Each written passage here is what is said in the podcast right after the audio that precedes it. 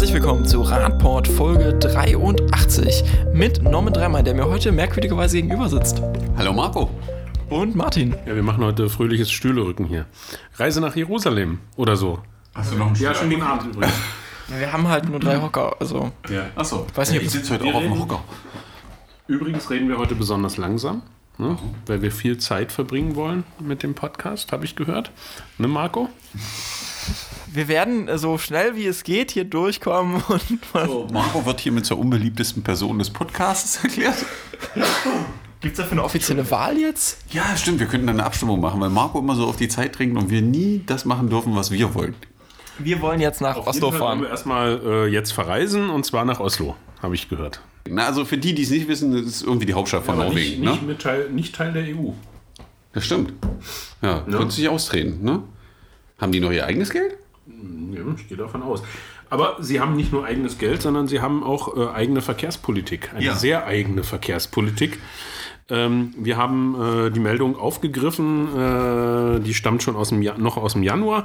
Und zwar ähm, gab es in Norwegens Hauptstadt mit acht- 680.000 Einwohnern im Jahr 2019 einen Verkehrstoten. Also einer zu viel, klar, aber ist schon nah dran an der Vision Zero. Und da muss man sich natürlich fragen, ähm, was haben die gemacht? Ist es also Zauberei? Ist es äh, Die haben Magie? Haben die es gemacht wie in Deutschland immer so an die äh, Vernunft aller zu appellieren? Ja, oder? vielleicht, ja. Das Miteinander. Ja, alles miteinander. Ne? Und immer, äh, das klappt schon und geht schon alles gut. Natürlich haben die das in Oslo nicht so gemacht, sondern da hat man mal klare Regeln aufgestellt. Ähm, und man hat äh, 90 Prozent der erweiterten Innenstadt von Oslo ist autofrei. Etwa zwei Kilometer. Etwa Quadratkilometer. Zwei Quadratkilometer von Oslo sind komplett autofrei inzwischen. PKWs und LKWs dürfen nur sehr langsam fahren äh, im städtischen Bereich. Klare Trennung der Verkehrswege für äh, zu Fuß gehende Radfahrer und äh, Autos. Ähm, die Schulen sind sichere Schulen, also sichere Zonen drumherum gemacht worden. Siehst du, das ist mir aufgefallen, ich bin heute mit dem Auto hier Stadt gefahren und fand es wieder witzig in der einen Straße, wo man einen Kindergarten gebaut hat. Da ist 30 dann von 7 bis 17 Uhr. Ja, und eine Für extrem 300 Meter wahrscheinlich. Genau, für 300 Meter extrem enge Straße, wo ich sage, hier könnte immer 30 sein, ist überhaupt gar kein Problem, weil da ist auch ein Spielplatz auf der anderen Seite der Straße, wo also, also Kinder sollen ja auch draußen sein, wenn die nicht in den Kindergarten gehen, aber egal, jedenfalls gibt es hier. auch, auch heißt, du machst dann, also du erhöhst die Geschwindigkeit, wenn andere Leute dann schlafen wollen, damit es lauter ist oder was? Ja klar, ist eine Kopfsteinpflasterstraße, macht Sinn, auf der ich gefahren bin. Äh, war schon wieder so, wo ich dachte, wer hat das denn gebaut? Aber egal, jedenfalls in Oslo hat man sichere Zonen um Schulen herum geschaffen und dann eben ein ganz wichtiger Punkt, man hat Maßnahmen in Form von Baudingen, also wo man Dinge umgestaltet hat, die dazu führen, dass man langsamer fahren muss. Also die sozusagen bewirken, dass man nicht ganz so schnell fährt. Ja, das macht man, indem man Straßen enger macht, Hindernisse einbaut.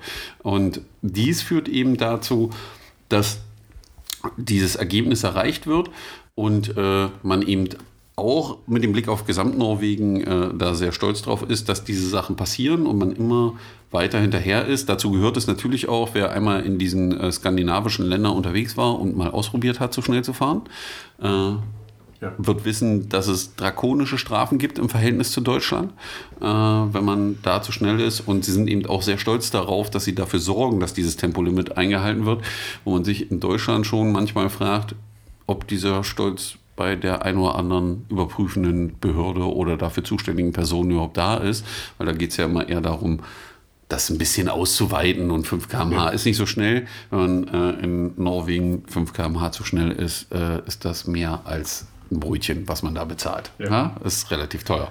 Und man sieht aber, dass das deutliche Vorteile hat, nämlich für die Menschen, die da unterwegs sind. Wir haben weniger Verkehrstote und das sollte sich auch Deutschland, glaube ich, als Vorbild nehmen. Dennoch, dass äh, man jetzt, also wenn wir das jetzt mal adaptieren würden und wir sagen, wir machen das in Deutschland genauso, Erst drei Studien machen. müssen wir drei Studien machen und äh, auch nochmal immer wieder prüfen die Flüssigkeit des Verkehrs. Äh, nee, worauf ich hinaus will, ist, dass hier bemerkenswerterweise im Artikel auch nochmal extra drin steht, ähm, dass die Protestbewegung gegen die durchgeführten Maßnahmen äh, sehr klein sind. Das heißt also, es wird nicht protestiert oder ganz, ganz wenig protestiert. Ähm, für die meisten Norweger sei, äh, seien die Maßnahmen eben ganz, ganz normal, nichts Besonderes. Das zeigt einerseits, dass man offensichtlich doch ein anderes Verständnis von Miteinander hat, einen anderen Gemeinsinn vielleicht auch, dass man äh, sich vielleicht bewusster macht, dass äh, der Nachbar und äh, die Nachbarin vielleicht eben auch nur dieses eine Leben haben und man sich dementsprechend auch verhält. Und äh, ja, zum Schluss äh, des Artikels noch der bemerkenswerte Satz, äh, das Auto sei in Norwegen nicht Ausdruck der persönlichen Freiheit, sondern ein Transportmittel, mit dem Menschen einfach heil ankommen wollen. Und das ist eigentlich äh, ja genau das, wo ja, was wir eben auch immer wieder sagen. Es ist nichts weiter als ein Verkehrsmittel. Da kann ich mich reinsetzen, da kann ich mich bewegen. Ich muss damit nicht meine keine Ahnung, was für, für psychischen Schwierigkeiten äh, ausdrücken und immer zeigen, dass ich hier irgendwie das Gaspedal habe und so weiter, sondern dass es eigentlich nur wirklich darum, an, äh, darum geht, dass wir auch den nächsten Tag erleben wollen und dass wir das alle gemeinsam erleben wollen. Ja, spannend, man kann das lesen. Was uns wieder dazu bringt, dass Verkehr und die Mentalität im Verkehr halt auch irgendwie eine Kulturfrage ist und dass das, also Ja, Kultur das ist ja man- erzeugt und dass man diese Kultur halt so schafft, wie sie dann, dann entsprechende Auswirkungen Ja, hat. man kann sie aber auch steuern, ganz klar und deutlich. Und äh, Nicht man kann, man muss. Man muss, man, muss und man kann und es zeigt ja, es ist natürlich auch ein gewisser Gewöhnungseffekt. Und äh, wenn ich dann eben das dritte Mal irgendwie sehr viel Geld bezahlt habe, weil ich eben 10 Kilometer pro, äh, pro Stunde schneller war, und das ist ja hier normal, ähm, dann werde ich mir vielleicht überlegen, ob, ob ich das jetzt einfach mal lasse. Und wenn ich äh, per, per Öffentlichkeit darauf hingewiesen werde, dass da Schulkinder unterwegs sind und das könnte auch deins sein, vielleicht fange ich dann ja auch mal an zu überlegen, ähm, ja stimmt, ist ja was dran. Vielleicht sollte ich mich dann jetzt doch mal an die Geschwindigkeit halten oder vielleicht auch ein anderes Verkehrsmittel nutzen. Das ist ein großes Thema, aber ich fand äh, das sehr spannend, dass, äh, dass man es schaffen kann. Man muss es einfach nur machen und die Maßnahmen auch umsetzen und kontrollieren. Punkt. Oder man macht es wie in Deutschland, oder Marco? Genau, also andere Menschen haben sich auch Gedanken gemacht in Deutschland. In Thüringen kam man ähm, nach der Beobachtung des Verkehrs, wo Autofahren sich ja auch falsch verhalten haben, zu einer mh, kreativen äh, Lösung des Problems. Geiler Ausdruck. Kreativ ist Man hat wirklich. mal was Neues geschaffen. Dem- Demnächst sehen wir es vielleicht häufiger in Deutschland. Radweg mit dem Untertitel äh, Schild Autofahrer frei. Ja, schon interessant. Also, wenn wir gerade Oslo hatten, ne, es gibt hier zwei kleine Dörfer in Thüringen. Das ist Herbstleben und was? Gebesee, ne? Die beiden sind verbunden über einen landwirtschaftlichen Weg, der eigentlich nur für äh, landwirtschaftliche Fahrzeuge und für Radfahrer frei ist. Das Interessante ist, ist sogar ein äh, touristischer Radweg, nämlich der äh, Unstrut-Saale-Radweg, relativ bekannt und äh, beliebt, auf dem die Radfahrer fahren. Jetzt gab es da nur immer ein Problem. Es gab Autofahrer zwischen beiden Orten, die haben den Weg auch gerne benutzt. Die durften das nicht. Ja, und dann hat man sich lange Gedanken gemacht, was man jetzt machen kann und wie man des Problems Herr wird. Und äh, natürlich, das macht man ja immer so, wenn sich äh, Menschen gegen eine Regel verhalten, dann ändert man einfach die Regel. Und erklärt, naja, dann hat der Gemeinderat eben beschlossen, wir machen das jetzt autofahrerfrei und damit kann man das jetzt benutzen. Also komisch irgendwie von dem, wie man denkt. Man verkauft dann und sagt, naja, wir werden den Unstrut-Radweg da auch runter verlegen und näher an die Unstrut ran. Und ich sage, ist das schon passiert? Können die Radfahrer schon woanders langfahren? Und könnte es sein, dass der neue Weg ein Umweg ist an der Stelle? Ähm, ist schon sehr komisch, gerade bei dem Thema, was wir gerade besprochen haben, wenn man sieht, in welche Denkweise das hier wieder abdriftet. Wahrscheinlich ist der Weg auch gar nicht darauf ausgelegt, dass dort Pkw-Verkehr verkehren soll. Also die muss ja auch nach unten abgesichert sein, der Boden. Also wenn man den, die Bilder, die wir davon haben, sehen, ist das so ein Betonweg. Also der hält schon ein Fahrzeug, weil da muss ein Aber Mähdrescher keinen dauerhaften Verkehr. Nein, da kann schon Mähdrescher drauf fahren, das funktioniert schon irgendwie. Aber äh, der ist eben nicht so breit, dass sich da zwei Fahrzeuge begegnen können, dass ein Fahrzeug ein Radfahrende überholen kann. Äh, solche Dinge sind da nicht. Was also eigentlich bedeuten würde, wenn ein Radfahrer fährt, muss der Autofahrer ganz entspannt und ruhig hinterherfahren. Ich würde jetzt mal eine wilde Behauptung und Theorie aufstellen, das wird nicht der Fall sein. Ja, also es ist schon erschreckend, wie hier gedacht wird und äh, welche Entscheidungen man trifft. Und sagen muss, das ist wieder das völlige Gegenteil von dem, was wir gerade aus Oslo gehört haben. Ja, und zeigt die Schizophrenie der deutschen Verkehrspolitik am Ende. Ja, Also merkt euch einfach für die nächste Runde Monopoly ähm, die Regeln ändern. Wer äh, pleite ist, hat er gewonnen. genau. Ja, oder ich nehme mir einfach Geld vom Nachbarn oder äh, greif mal kurz in die Bankkasse oder was auch immer. Es ist, ich brauche es halt jetzt gerade. Genau, wenn ich langfahren will. Da stellt sich einfach grundsätzlich die Frage, wozu brauchen wir eigentlich noch Spielregeln? Wir ja, machen wir doch. Die SDVO abschaffen. Wir können den ganzen, genau. den ganzen Schwachsinn mit äh, äh, irgendwelchen Behörden, die irgendwelche Regeln erlassen, können wir uns alles klemmen. Ja, Jeder macht alles, was er will und dann wird das schon funktionieren. Wenn das funktionieren würde, stellt sich mir aber die Frage, wieso wir all diese Regeln haben.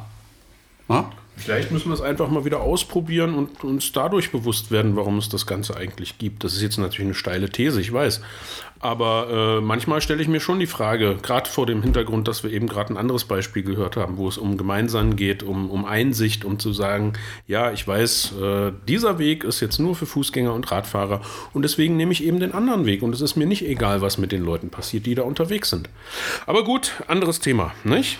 Genau, denn ähm, so richtig sozial und demokratisch klang die Entscheidung nämlich gerade nämlich nicht. Darum geht es beim nächsten, nämlich um sozialdemokratische Verkehrspolitik. Die SPD hat jetzt in ihrem ähm, Papier, also unter anderem Vorwärts und auch ähm, in ihrer ähm, Publikation den äh, Verkehr noch wiederentdeckt. Die SPD hat sich in letzter Zeit häufiger auch mal zur Verkehrswende geäußert und jetzt ähm, hat sie sich auch konkret dazu positioniert, wie denn ähm, ja sozialdemokratische Verkehrspolitik 2020 aussieht aussehen kann.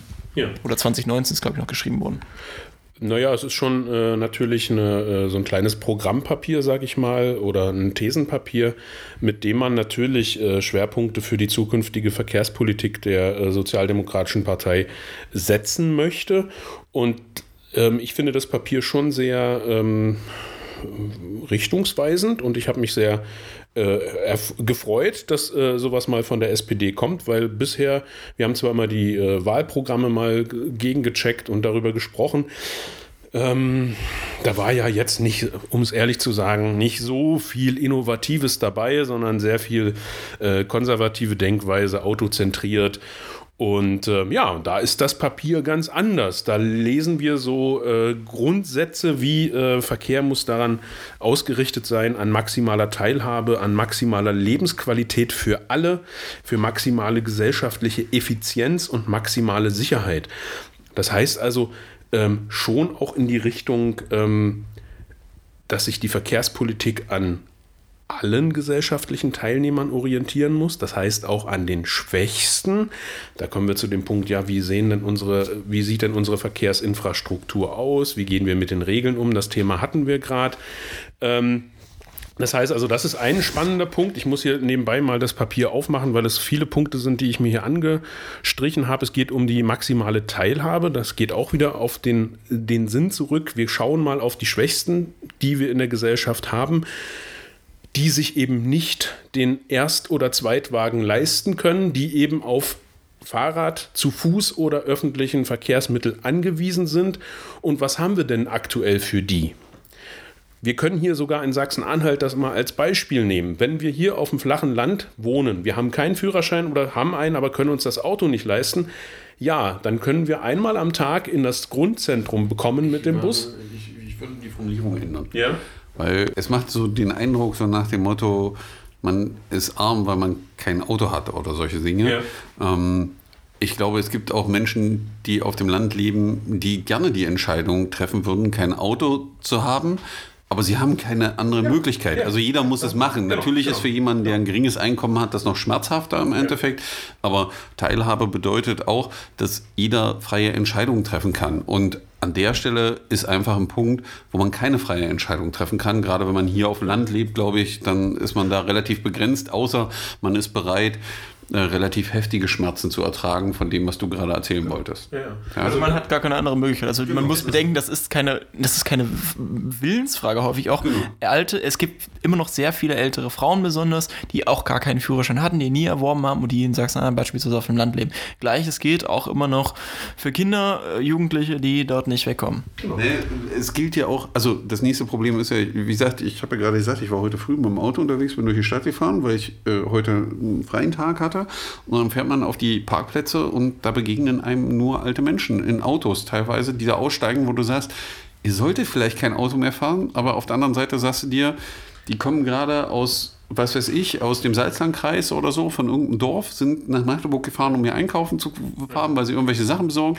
Die haben gar keine andere Möglichkeit. Also die, die, die kommen da auch nicht anders hin, wo wir heute waren, als mit dem Auto dorthin zu fahren. Gab auch einen Grund, warum ich mit dem Auto dahin gefahren bin. Weil der Ort so gebaut ist, dass du nur mit dem Auto hinfährst. Genau. genau. Das ja. ist ja der nächste Punkt. Also es geht einmal diese spannende Perspektive, wirklich aus, äh, aus, der, aus der Teilhabeperspektive zu schauen, kann, ist die Verkehrspolitik und wie sie in der Realität umgesetzt wird, ist es wirklich im Moment so, dass wir die, Teil, die maximale Teilhabe allen Menschen ermöglichen? Da müssen wir ganz klar sagen, nö. Beispiele haben wir eben genau genannt. Das, was du angesprochen hast, ist die, der nächste Punkt. Das ist auch eine Ursache, warum es so ist wir haben uns in den letzten Jahrzehnten eine Siedlungspolitik geleistet, die eben, äh, wir wohnen da irgendwo da draußen, wir arbeiten in der Stadt oder wo, ganz woanders. Ähm, das heißt also, auch durch die Siedlungspolitik haben wir das. Konkrete Siedelung, also. Wir, wir haben, eine, genau, also wir das haben wir mit, der, mit der Siedlungspolitik das erreicht, was wir heute sehen. Das heißt, diese ganzen Pendlerströme, die wir jeden Morgen und jeden Abend sehen, sind eine Folge davon. Statt eine Stadt zu schaffen, wo ich wohnen und arbeiten kann, wo ich kurze Wege habe, auf denen ich alles erledigen kann, was ich an meinen täglichen Wegen habe. Wo ich dann eben auch sagen kann, ich habe ein super ÖPNV-System, ich habe super Radwege und zu Fuß gehen ist auch prima. Die sogenannte Nahmobilität ist einfach ein super System, was funktioniert. All das haben wir im Moment nicht und darauf weist dieses Papier hin und versucht eben eine alternative Denkweise zu vorzustellen. Was uns ja auch den Bogen zurückbringt zu einer früheren Folge, in, das ist noch gar nicht so lange her, da haben wir über die Empfehlungen des Rats der Wirtschaftsweisen gesprochen, die sich explizit gegen die Pendlerinnenpauschale ja. ausgesprochen haben, weil die ja genau das genau. erzeugt. Also es gibt einen Incentive, was ist das deutsche Wort dafür? So ein ähm, Anreiz. Ein Anreiz, explizit weit vom Arbeitsplatz wegzuwohnen, um dann zu pendeln und dadurch die ja. Pendlerpauschale das reinzubekommen. Und dann kommt eben noch eine nächste Perspektive hier rein, da geht es um die Lebensqualität. Das ist ja auch ein Thema, was wir immer wieder diskutieren warum wollen wir denn einen anderen Verkehrsmix in der Stadt, aber eben auch auf dem Land? Weil wir Räume haben wollen, soziale Räume, in denen wir uns wohlfühlen, wo wir miteinander kommunizieren können, wo wir Kaffee trinken, wo wir Bier trinken, buhlen, was auch immer, spielen, Tennis, Fahrrad fahren, Kinder spielen können. Auch das ist ja ein Thema, was in den letzten Jahren durch die Verkehrs- und Siedlungspolitik völlig in eine andere Richtung gelaufen ist. Und auch das stellt das Papier nochmal sehr schön heraus. Ja, natürlich geht es um Umwelt- und Klimaschutz und dass wir den Verkehrsmix dahingehend ändern müssen. Aber es geht eben, hat auch diese Lebensqualitätsperspektive und ähm, die ist halt in den, in den letzten Jahrzehnten aus in der Meinung des Papiers und damit, da gebe ich dem Papier auch recht ähm, und den Autoren, das ist einfach total schief gelaufen. Und dann gibt es noch einen dritten spannenden Aspekt, den wir auch immer wieder diskutieren. Da äh, geht es um die Kostengerechtigkeit. Und ähm, auch da sehr innovativ, man könnte schon fast sagen revolutionär, weil es unter dem Stichwort maximale gesellschaftliche Effizienz eben wirklich darum geht, naja, was kostet Verkehr eigentlich? Und wer bezahlt das Ganze? Das äh, haben wir auch hier schon hinlänglich diskutiert und äh, das, die Autoren des Papiers fordern eben ganz klar ähm, Kostentransparenz vor allen Dingen Kostentransparenz, was den Individualverkehr angeht, also den motorisierten Individualverkehr, dass man mal ganz klar vorrechnet, was kostet uns das als Gesellschaft eigentlich und auch die Frage stellt, wollen wir uns das leisten? Können wir uns das leisten und was macht das eigentlich mit den Menschen in dieser Gesellschaft, wenn wir eben äh, die Politik, Verkehrspolitik so machen, wie sie in den letzten Jahrzehnten gelaufen ist. Es gibt diverse Vorschläge, wie man das anders machen kann. Da ist das Papier auch sehr hm, progressiv, sage ich mal. Also ich muss abschließend oder sage abschließend einfach unbedingt lesen, unbedingt ähm, an die SPD-Leute vor Ort herantragen und mit dem, äh, mit dem Papier wedeln. Ich weiß nicht, wer jetzt von den Zuhörenden ähm, sich regelmäßig halt auch in der, in der Lokal- äh, oder Landespolitik ähm, agiert und beschäftigt und da vielleicht äh, irgendwie mit im Boot sitzt. Das Papier, das kann man auch mal zur nächsten Ortsversammlung mitnehmen oder äh, zum nächsten Gespräch mit dem Abgeordneten. Ähm, und sagen, habt ihr das eigentlich schon gelesen? Ähm, weil das ist wirklich, das sind vier Seiten, wunderbar zusammengefasst, sehr schön komprimiert mit guten Beispielen. Also ich bin begeistert und ich finde es gut, dass die Sozialdemokratische Partei ähm, offensichtlich wenigstens in der Verkehrspolitik ähm, zu ihren äh, Wurzeln zurückkehrt und ähm, das ganze Thema aus der sozialen Perspektive betrachtet.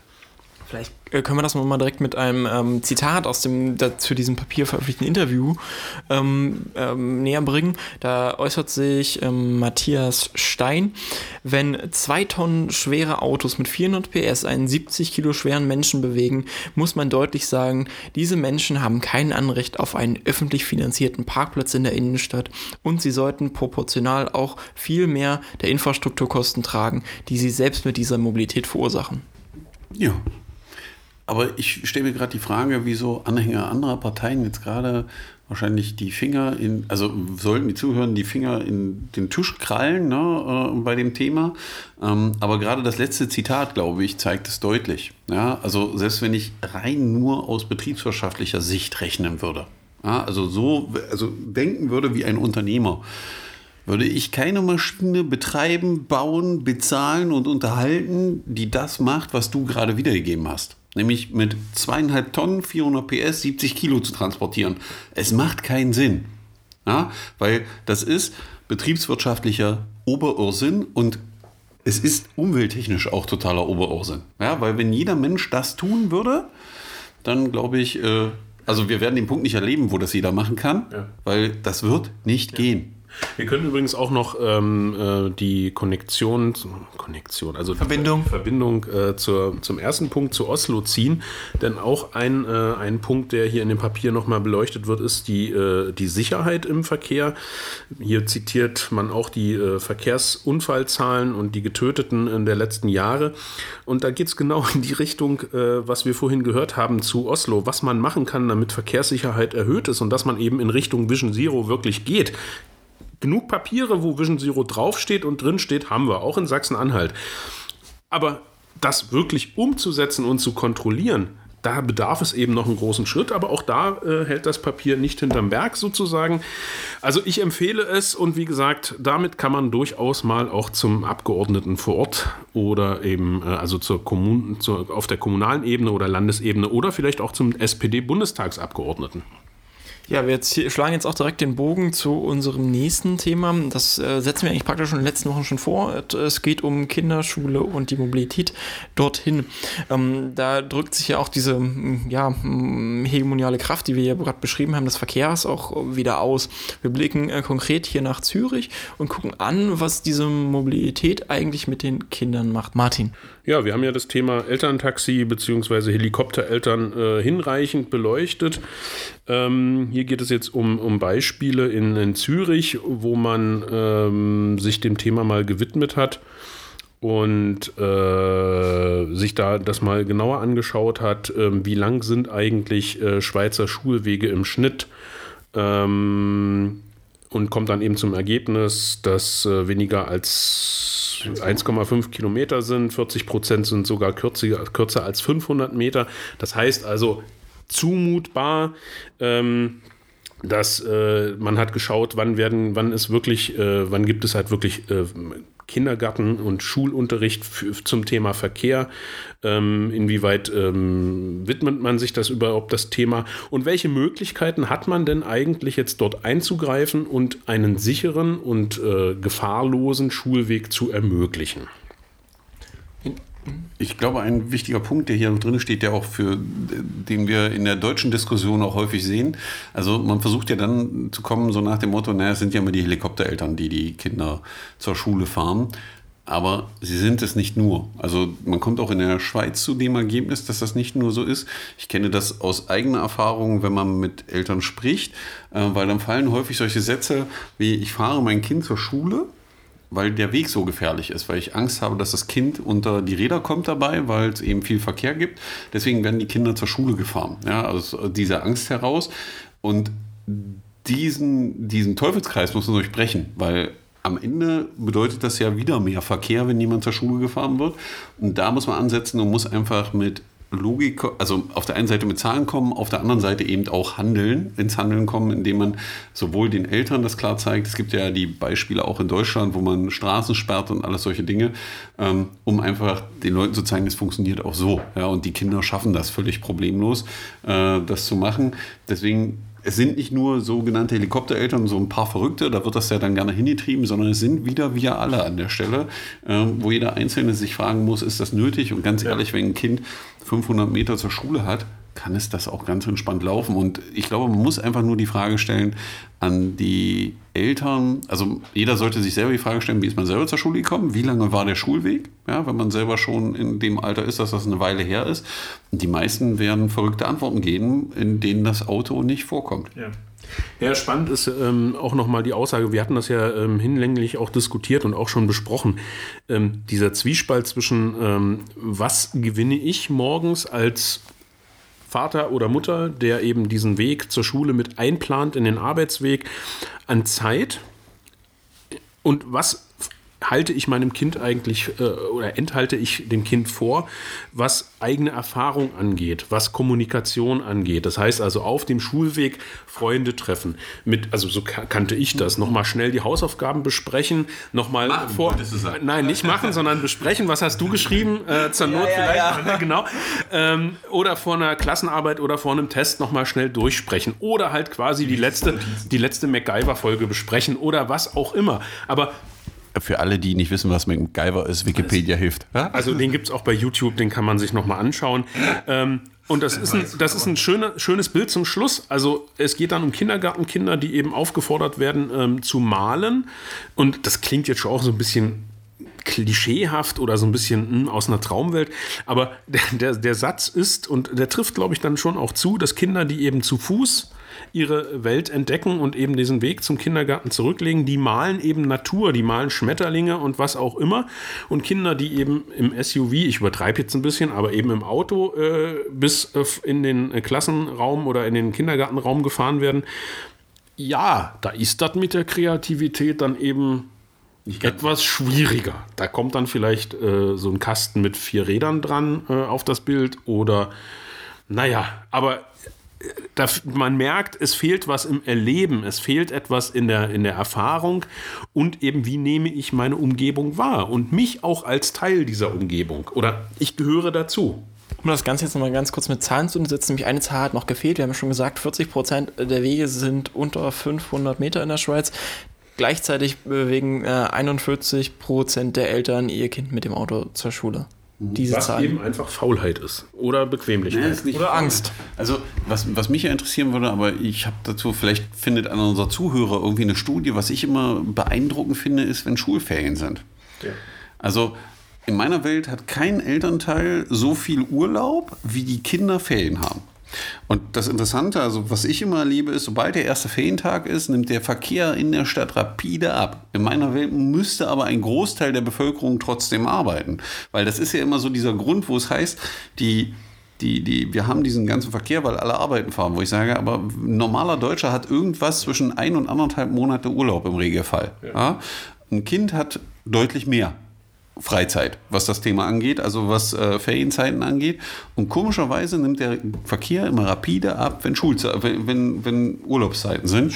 Und das sollte, wenn uns wer zuhört, der irgendwie an der Uni irgendwie mal noch eine Arbeit braucht, die er schreiben kann, dann könnte man das ja mal untersuchen. Das ich möchte jetzt einen Call for Papers haben. Nee, das was ein Call for Papers. Das spricht dafür, dass die Wegeketten einfach anders sind und dass die Verkehrsströme dann eben auch anders sind. Okay. No? Aber das so als kleiner Hinweis, wir können da gerne eine Bachelorarbeit dazu schreiben. Nee, Oder vielleicht gibt es die auch schon. Also nee, nicht wir. wir die, äh, vermute mal am äh, Lehrstuhl Ökologie bei der, beim Verkehrswesen in Dresden gibt es das schon. Da können ja, wir mal nachfragen. Bachelorarbeit habe ich schon geschrieben, ist auch nicht mein Fachgebiet daher. Äh, und ich glaube, für eine Bachelorarbeit ist der Arbeitsumfang schon relativ üppig. Jetzt hab dich doch nicht so. Deine Bachelorarbeit war doch jetzt auch nicht so klein, oder? Wir sprechen nicht über den Umfang meiner Bachelorarbeit. Dafür sprechen wir heute zum Ende unseres Podcasts nicht über Magdeburg. Norman ist schon ganz traurig und protestiert, aber wir sprechen über Halle. Nein, ist völlig okay, dass wir auch mal über Halle reden. Ja, Halle. Halle ist äh, für alle Zuhörenden äh, ist ja hier so eine zweite Stadt im Bundesland so, Sachsen-Anhalt. Halle nicht nur unser Podcast, das war's. Wieder, Nein, ja. Halle ist eine sehr schöne Stadt im Süden des Landes. Äh, ja, es gibt da so eine, das kann man ja auch offen sagen, es gibt da so eine gespielte, äh, du, wie sagt man? Äh, Rivalität. Rivalität, äh, die manchmal nicht nur gespielt ist, sondern auch sehr ernst gemeint ist. Das ist Leider. manchmal äh, sehr kontraproduktiv in politischen Prozessen beispielsweise. Aber das ist ein anderes Thema. Heute gibt es was Positives. Die Hallenser haben ihre Fahrradstaffel ins Leben gerufen, beziehungsweise sie aufgestockt. Äh, es gibt also, gab einen, einen kurzen Bericht, äh, da sieht man die äh, Damen und Herren auf den neuen Rädern. Der Radweg, der da abgebildet ist, oder der Fußweg sieht nicht ganz so gut aus, aber sehr schön. Man sieht, die sind in Action und die werden das hoffentlich dann auch weiterhin so tun. Ganz im Gegenteil zu den Sachen, die wir über die Fahrradstaffeln in Magdeburg hören. Ähm, da gibt es, sagen wir mal, andere Meinungen, was die Aktivitäten angeht. Also ich habe mich sehr gefreut. differenzierte Meinung. Eine differenzierte Meinung. Ich habe mich noch mal zu, zum Schluss, äh, ich habe mich sehr gefreut, dass in Halle das da jetzt abgeht. Was die Fahrradstaffel in Magdeburg angeht, das ist äh, ein weites Feld. Aber das Schöne ist ja, durch die angesprochene Rivalität gibt es ja da Möglichkeiten, sich nach vorne zu motivieren. Mal gucken, was die Hallenser jetzt machen mit der Fahrradstaffel, was so das Feedback ist, was da wieder kommt. Ähm, vielleicht sehen wir dann die Magdeburger ja auch wieder öfter, weil sie sich äh, ins Bild setzen müssen oder sowas. Ja, vielleicht hat das positive Effekte darauf. Ja, also unser Aufruf, glaube ich, bei Facebook hat noch nicht so viele Erkenntnisse gebracht, wer sie schon mal gesehen hat.